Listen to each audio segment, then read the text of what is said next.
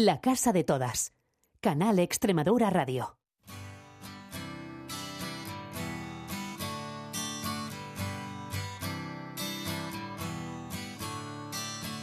Don't you know we're talking about a revolution sounds. Don't you know talking about a revolution sounds like a whisper. While they're standing in the welfare lines,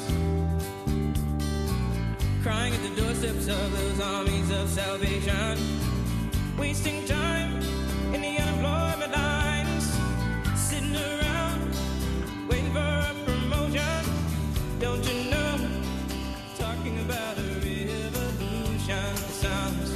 Muy buenas noches, ¿cómo están? Bienvenidas, bienvenidos a Canal Extremadura Radio, a la casa de todas. Estamos cerrando el mes de febrero, ¿cómo vuela? ¿Cómo vuela el, cómo vuela el año? eh? Parece que empezamos ayer y todavía estamos con algún que otro polvorón en el cerebro. Eh, nada, estamos cerrando el mes de febrero y en nada vamos a recibir en Extremadura un evento que sabemos que se lleva preparando con mucho cariño durante mucho tiempo y del que nos va a hablar pues una de sus principales motores y protagonistas, que es la presidenta de Triángulo Extremadura. Así que si les parece, le damos la bienvenida ya. Silvia Tostado, buenas noches, bienvenida a la casa. Muy buenas noches, encantada. ¿Qué te parece este tema de Tracy Chapman con el que te damos las buenas noches y el bienvenida? Tracy Chapman siempre es bien. Siempre es bien, ¿verdad?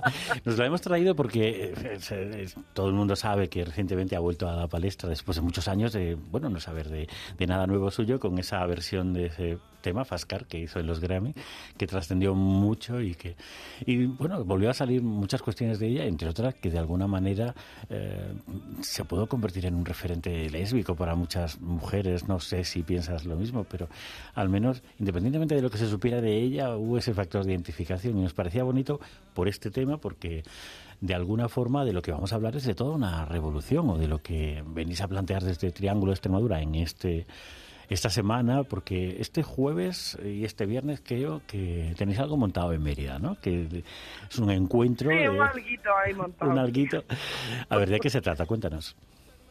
Pues bueno, aparte de que creo que es muy importante y no está muy lejos del tema que vamos a abordar, lo que comentabas de Tracy Chapman, ¿no? Yo creo que eh, no solamente es referente musical, eh, que, que to- todo lo que ha hecho, yo creo que para muchas ha sido banda sonora de, de la vida, Mm. eh, se convierte en referente pues porque su visibilidad, su hablar de cuestiones de una manera clara y nítida en, en letras de canciones donde algunas nos sentíamos reconocidas y, y su posicionamiento ¿no? en la vida, su día a día, como se suele decir, han hecho que nos veamos en un espejo muchas de nosotras, ¿no? Y, y eso siempre es importante, los espejos. Y decíamos que el jueves y el viernes lo que tenemos en Extremadura tiene mucho que ver con gente que es espejo, con gente que tiene ganas de cambiar las cosas y con gente que va a apostarle a, una agenda eh, de derechos humanos, de compromiso con los derechos de las personas lesbianas, gays, bisexuales, trans o que tengan una orientación sexual y de género diversa en el mundo de una manera fuerte, ¿no? Y a través de la cooperación internacional para, para el desarrollo. Tenemos un encuentro que tratará de abordar lo que hasta ahora ha sido la Agenda en Cooperación Internacional al Desarrollo y los derechos de las personas LGBTI, lo que nosotros hemos venido llamando o hemos recogido en, en un documento que se aprobó hace ya casi siete años eh, en la Declaración de Mérida, que no es otra cuestión que esa apuesta que le pedíamos a las administraciones públicas, porque dentro de la cooperación internacional al desarrollo y de esa política eh, que se desarrolla tanto a nivel estatal como de las comunidades autónomas integraran la diversidad sexual y de género como una temática a abordar. Eh, vamos a ver qué es lo que hemos hecho hasta ahora y vamos a marcar un poco cuál es la ruta a seguir, ¿no? De la mano de las administraciones públicas. Hablaba de la estatal y de las comunidades autónomas y no me quiero olvidar, por supuesto, tampoco de las administraciones locales que también tienen responsabilidades en este sentido. Claro, porque Triángulo, bueno, lleva muchos años trabajando en cooperación internacional. no- son muchas las organizaciones eh, que trabajan en cooperación en el ámbito de la diversidad sexual. En cooperación al desarrollo, la verdad es que no, muchas no. Y de hecho es que la cooperación al desarrollo en temas LGBT no es mucha. Es eh, es, minúscula, ¿no? Si lo comparamos con, o sea, o, lo midiéramos eh, con el total de los fondos de financiación que se hacen en materia de cooperación al desarrollo, lo que tiene que ver con lo LGBT sería el 0,0000001% de, de esa financiación, ¿no? O sea, es casi muy, muy, muy, muy minoritaria. Pero además de eso, nosotros, Fundación Triángulo, desde que arrancó a trabajar en materia de cooperación en el año 97, prácticamente desde su, su creación, 98, de la mano de Miguel Ángel Sánchez, que siempre hay que recordarle cuando hablamos de, de esto, em, bueno, pues siempre tuvo en el horizonte dos cuestiones. Una, que en el ámbito de la cooperación al desarrollo, las ONG asumieran que el trabajo en materia de derechos humanos eh, de las personas LGBT, de la diversidad sexual y de género, tenía que ver con ellos y ellas, es decir, tenían que incorporar esa perspectiva dentro de los proyectos y las acciones que desarrollaban y por otro lado la mirada puesta en las entidades LGBT a las que siempre hemos abierto la puerta a, que se planteen trabajar, trabajar desde la perspectiva de la cooperación al desarrollo eh, a nivel internacional, porque al final los derechos humanos eh, nos afectan, o, sea, son de todos y de todas. Y la igualdad o es para todos y todas o no es, ¿no? Y, todavía tenemos que hablar de casi 80 países en el mundo donde la homosexualidad y la transexualidad está penada en los códigos penales de, de los países con distintas penas, desde multas, cárcel, cadenas perpetuas y evidentemente la aberración de esos siete países y dos regiones de otros países donde se contempla la pena de muerte. La situación es realmente, bueno, eh, es pedullante cuando uno se pone a mirar el número de países en los que todavía somos ilegales, ¿no? O se nos pena, como dices, con la cárcel o con la o con la muerte. Pero en ese sentido, eh, por, por la información que he visto del, del evento, eh, planteáis ir algo más allá de la cooperación, lo decías un poco, ¿no? Más allá de la cooperación al desarrollo, porque claro, en los países donde las personas LGBTI somos ilegales, no se puede hacer cooperación internacional, ¿no? No, al final esto es una situación y es una realidad tan compleja y tal como se organiza ahora mismo el, el mundo, donde las telas de las interacciones, las interacciones, los poderes, que no solamente tiene que ver con el poder político, son poderes políticos, religiosos, económicos, son una tela de araña muy compleja. Evidentemente, el sistema de la cooperación al desarrollo, que en parte toca todas esas, todas esas líneas, se antoja del todo insuficiente. Al final, evidentemente, esto también es una cuestión de incidencia política y cuando hablamos de incidencia política, que mucha gente eh, esa palabra o esas palabras le da como miedo, ¿no? Utilizamos y además siempre lo hacemos de manera despectiva, la palabra lobby, la palabra, eh, eh, bueno, en el caso de la incidencia política, la palabra política también muchas veces huimos de ella, ¿no?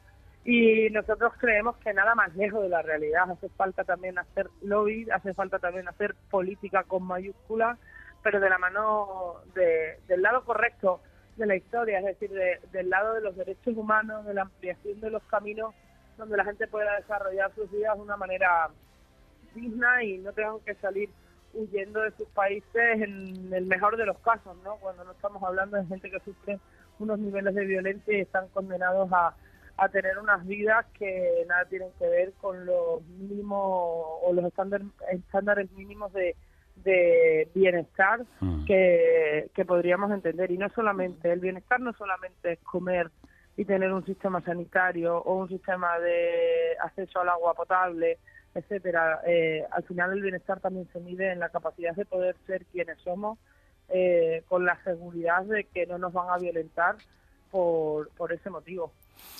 Y sobre eso supongo que mucha gente de la que viene el fin de semana, porque em, por la nota que habéis distribuido, viene eh, muchos agentes de cooperación de toda España, de distintos ámbitos, como decías, regional, estatal, local y alguno internacional pero también activistas, ¿no? Y entre los nombres aparece una mujer que ya estuvo en un evento pasado y con el que creo que tú tienes un vínculo especial. Eh, hablo de Alice Non, eh, Camerún, porque tú estuviste en Camerún. Eh, ¿en, qué medida es relevante el, y, destacarías el esfuerzo de Alice en, el trabajo hecho en África? Que, que venga Alice, que además no está siendo sencillo por tema logístico y por, y por una cuestión obvia, porque además es una mujer eh, muy mayor que, que a quien la movilidad eh, le resulta tremendamente complicado. Yo creo que es un lujo que pueda estar en Extremadura y que pueda seguir hablándonos ¿no? de cuál es la realidad de Camerún. Es la primera mujer centroafricana eh, que consiguió eh, el, el título de licenciada en Derecho. Es una mujer que a lo largo de su vida ha trabajado para tratar de despenalizar la homosexualidad en Camerún y dicho así, parecería como si esta cuestión fuese menor, pero yo siempre recuerdo, y yo la conocí en, en Camerún, un país eh, en el que estuve... Tú estaba allí de cooperante, ¿no? De poder trabajar, exactamente. Eh, eh, a mí me sorprendía, ¿no? Eh, el coraje, la entereza y la determinación con la que en medios de comunicación, de forma pública, de forma abierta, posicionaba un tema que no solo es que no fuera sencillo, es que de hecho le podía traer muchos problemas. En, en Camerún no solamente existe la pena de cárcel durante cinco años para las personas homosexuales, que ya no es moco de pavo, es que además eh, estamos hablando que las violencias eh, a nivel social, el hostigamiento por parte de grupos eh, religiosos muy radicales, y no estoy hablando solamente de religión musulmana, de hecho no solo, o sea, no mayoritariamente en Camerún, es un país cristiano con distintos credos, eh, con distintas iglesias con presencia en el, en el país, donde son los principales focos de odio hacia las personas LGBT, ¿no? Y esta señora, de una manera eh, rigurosa, desde el derecho, se empeña en tumbar la normativa que sigue criminalizando y sigue llevando a la cárcel eh, o sigue violentando a las personas LGBT de su país, ¿no? En situaciones, bueno, pues que nos llevaríamos las manos a la cabeza. Pero no solo viene Alice, yo creo que es importante destacar que este congreso, como bien has señalado, vienen personas que están relacionadas con el ámbito de la cooperación o de los derechos LGBT a nivel nacional eh, desde el ámbito institucional. Vamos a contar con eh, representantes institucionales de ma- del más alto nivel, desde el director de la Agencia Española de Cooperación, eh, varios secretarios de Estado, los competentes en materia LGBT o de migraciones o de desarrollo de, de política de desarrollo sostenible. Eh, por supuesto, a- autoridades locales de distintas diputaciones, ayuntamientos y de distintas comunidades autónomas. Vamos a contar también con el testimonio del que ha sido hasta ahora, eh, bueno, hasta hace muy poco, el relator de Naciones Unidas para los Derechos LGBT. Víctor Madrigal. Y del- Mm. y de- exactamente, Víctor Madrigal. Y de la parte activista hemos querido tener representación de los distintos continentes. Es verdad que nuestro vínculo con América Latina, por diferentes razones, ha sido siempre muy fuerte, porque es donde, eh, bueno, pues iniciamos el trabajo en materia de cooperación al desarrollo. La parte del idioma es algo que nos facilita el trabajo y, por supuesto, la parte de la situación legal, ¿no? De cómo ha ido avanzando en materia de derechos las realidades LGBT permiten que tengamos contextos que para el trabajo son más favorables, porque claro, el trabajo en cooperación no siempre es posible. De hecho, esa es una de las cuestiones por las que pongamos el foco también en la incidencia política, porque Mm. al menos tenemos que exigir generar escenarios que nos permitan poder trabajar en materia de cooperación eh, sin jugarnos el tipo, ¿no? Sin, sin poner o exponer a quienes trabajamos en este ámbito en situaciones de, de excesivo peligro como las que se encuentran pues la inmensa mayoría de los activistas y las activistas que trabajan en estos países que también nos acompañarán y contaremos con una de las cosecretarias de ILGA World. ILGA World es la asociación de asociaciones LGBT a nivel mundial. Contaremos, por supuesto, con gente, decía, de, de distintos continentes. Vienen compañeras trans del Salvador, eh, Bianca Rodríguez, viene Ale López de Argentina, que es eh, representante y viene en nombre de las personas intersex.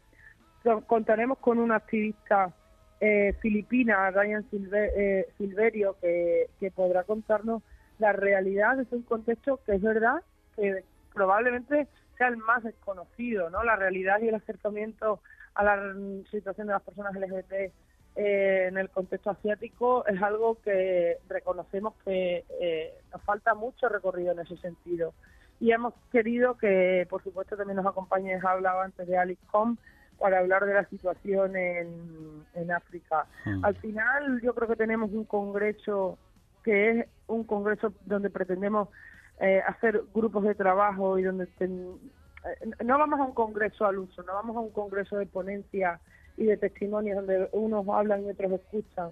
De lo que se trata es de, de construir una agenda y un camino eh, para unirnos ¿no? a otros grupos que ya vienen trabajando, como la Equal Rights Coalition, donde eh, Fundación Triángulo participa y otros espacios de, de incidencia, donde sumar, donde hacer sinergias y alianzas y, y tejer esa red que desestabilice al odio, desestabilice a la vulneración de derechos, desestabilice a la indignidad de mantener todavía en 80 países eh, penas que van desde la cárcel, insisto, hasta la pena de muerte para las personas por el hecho de ser eh, lesbianas, gay, bisexuales o trans. Y una cuestión que me llamaba la atención era que también se mm, contaba con la presencia de un representante intersexual, que eso creo que hasta ahora no había ocurrido en ninguno de los anteriores congresos de cooperación de, Fundación Triángulo.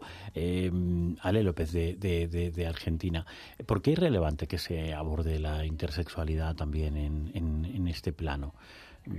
Pues porque probablemente la intersexualidad, al final, eh, volvemos otra vez a hablar, fíjate lo que hablamos al principio de Tracy Chapman, ¿no? El tema de la visibilidad, lo importante que es la visibilidad. La realidad intersex es una realidad que ha existido siempre. El desconocimiento ha sustentado y ha cimentado prácticas aberrantes eh, realizadas a bebés por el hecho de no tener y no ser capaces de elaborar un discurso en el que el respeto a los cuerpos y a la diversidad de los mismos sea prioritario, ¿no? Muchas veces el no encajar en este sistema binario que nos hemos dado de genitales que concuerdan con una identidad de género y además que tienen que estar expresados de una determinada manera, eh, cuando salimos de ahí eh, necesitamos adecuar a los cuerpos para que encajen en ese sistema, cuando en realidad lo que habría que hacer es que el mundo permitiera a cada quien con las realidades corporales diversas poder desarrollar sus vidas eh, con plenitud, ¿no? Entonces, la intersexualidad ha sido completamente desconocida porque ha sido un tabú dentro de los ámbitos familiares, es un tabú en los ámbitos sociales, incluso dentro del propio activismo, que yo creo que tenemos que hacer lectura eh, importante a nivel interno. Y hay que dejar que las personas intersex, los activismos intersex los colectivos intersex nos puedan trasladar cuáles son sus realidades y cuáles son sus necesidades para poder abordarlas. No vale que cualquiera, digamos, eh, la realidad intersex sea incluida. No, no, hay que escucharles en primera persona porque al final eh, de lo que se trata es que todas las luchas confluyan en, la global, pero que cada una de ellas tenga una voz y tenga la capacidad de poder eh, ser reconocida en la medida que se merece, ¿no? Y, las voces intersexuales eh, no han sido, o no las hemos incorporado de una manera contundente hasta ahora, porque en realidad la visibilidad del propio colectivo intersex era muy bajita, ¿no? Y el desconocimiento era era inmenso. Yo creo que hay activismos muy potentes, no solamente a nivel estatal, sino a nivel internacional, y creemos que es una realidad que en los próximos años tiene que ocupar gran parte, gran parte de la de la agenda, ¿no? Y por eso No estar- muy importante incorporarla. No podemos estar más de acuerdo. De hecho, hemos hablado algunas veces que otras en el programa de la intersexualidad y queda patente lo que dices, ¿no? La necesidad de que se aborde mucho más esa realidad en todos los ámbitos, ¿eh? también aquí en Extremadura. Pero por cierto, eh, mm, antes decía que todo este programa era un lujo. Yo no puedo estar por menos que de acuerdo con eso, porque la verdad es que la presencia eh, de, de testimonios potentes es increíble, y, pero también la confluencia de agentes institucionales para generar ese debate para avanzar en lo que planteabas, ¿no? La, la necesidad de repensar la cooperación para que pueda dar cabida a proyectos que trabajen en derechos civiles y, y avanzar en instrumentos y en también en cantidad, porque el porcentaje de la cooperación LGBT sigue siendo bajo, según muestra el informe anual del GPP, de la Equal Rights Coalition, ¿no? pero eh, sobre todo en esa otra línea ¿no? de la incidencia política y diplomática. Pero te escucho y pienso el nivel que tiene el evento y me pregunto, ¿por qué Mérida? ¿Qué ha hecho Mérida, qué ha hecho Extremadura para que este evento se desarrolle aquí? Pues yo creo que tenemos que sacar, se dice sacar pecho, ¿no? Cuando tenemos que poner eh, y, sentir orgullo de algo. En Extremadura yo creo que eh, podemos decir sin rubor que hemos conseguido impulsar una con mucha fuerza la política de cooperación comprometida con los derechos LGBT. Al final, la apuesta de Extremadura, no solo desde el año 2017, cuando se firmó la Declaración de Mérida o cuando se creó la Declaración de Mérida en otro congreso de cooperación, sino mucho antes el compromiso con la cooperación en materia LGBT ha hecho que seamos el motor a nivel estatal en este sentido, ¿no? Mm. Por eso Mérida, por eso el nombre de la declaración, eh, y no es solamente porque coyunturalmente coincidiera con ese congreso en Extremadura, tiene mucho que ver con el compromiso que desde esta tierra se tiene con los derechos LGBT y eso es algo que nos hace sentir muy muy orgullosos y orgullosas. Eh, la agencia de cooperación, incluso cuando fue cooperación extremeña, eh, ha mostrado siempre un liderazgo claro y nítido en, este sentido, en la inmensa mayoría de, la, de las etapas y esperamos que además, y vamos a exigir que además así siga así siga siendo, ¿no? Y, yo creo que casi que es por justicia el nombre de la declaración, porque al final eh, ha tirado el carro y ha habido muchas eh, administraciones regionales que se han ido sumando, pero yo creo que está muy bien reconocer el valor de el valor de Mérida y el valor de Extremadura eh, en, en todo esto, ¿no? Y si hubiera que hablar de nombres propios para darle un empujón a esta política, pues tiene mucho que ver con tiene mucho que ver con Mérida, así que así que vamos a seguir defendiendo que esta declaración siga llevando el nombre de la capital extremeña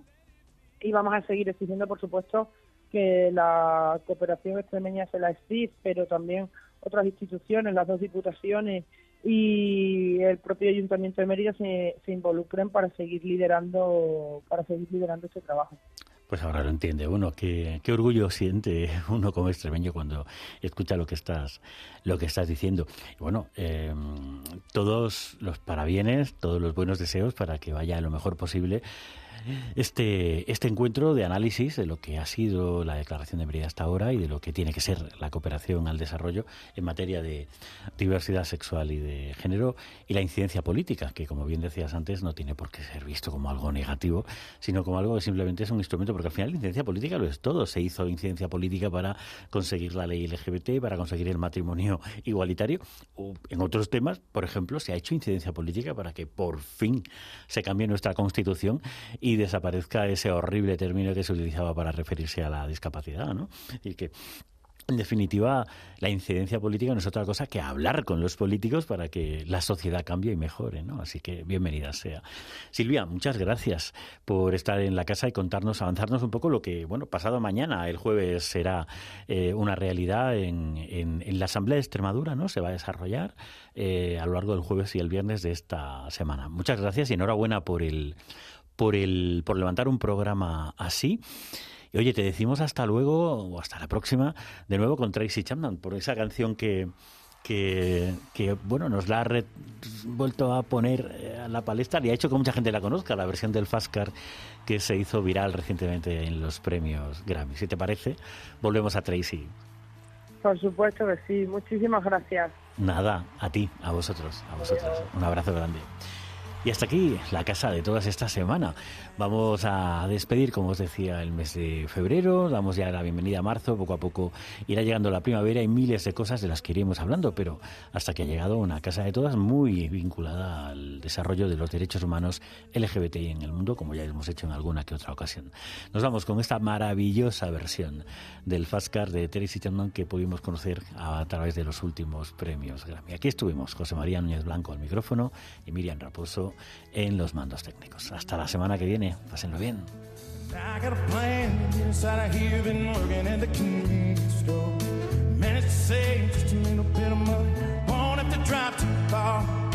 across the border and into the city.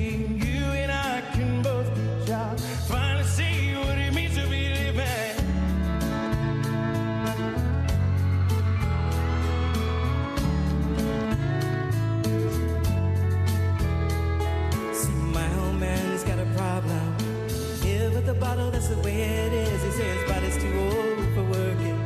But body's too young to look like his. My mama went off and left him. She wanted more from life than he could give. I said, somebody's got to take care of him.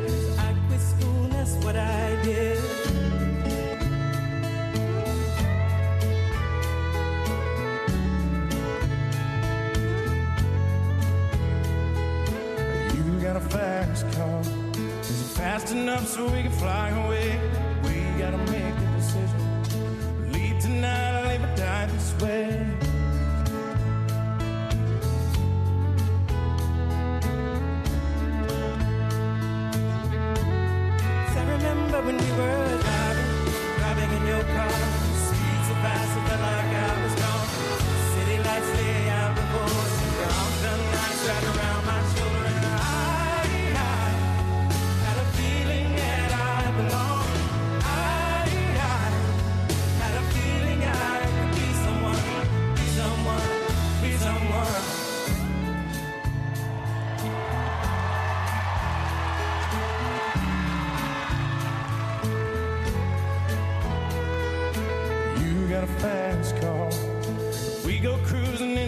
myself still ain't got a job. So working the market as a checkout girl, I don't think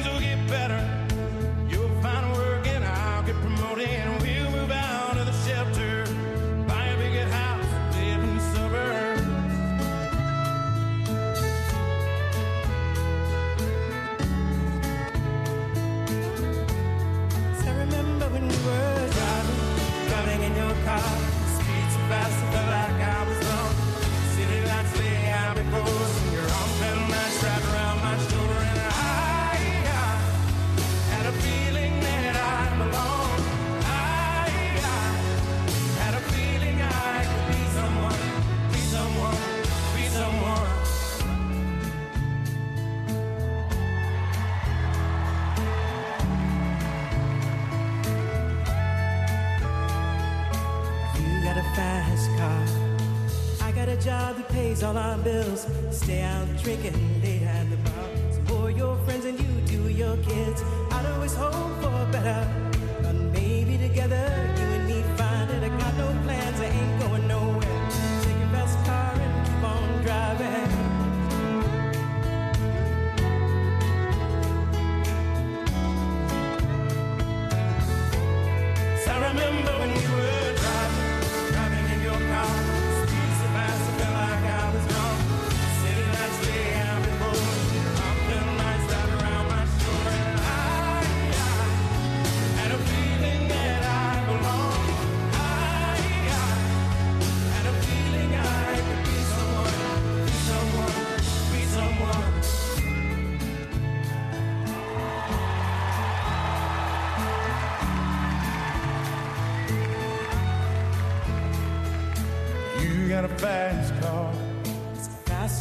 you can fly away. We gotta make a decision.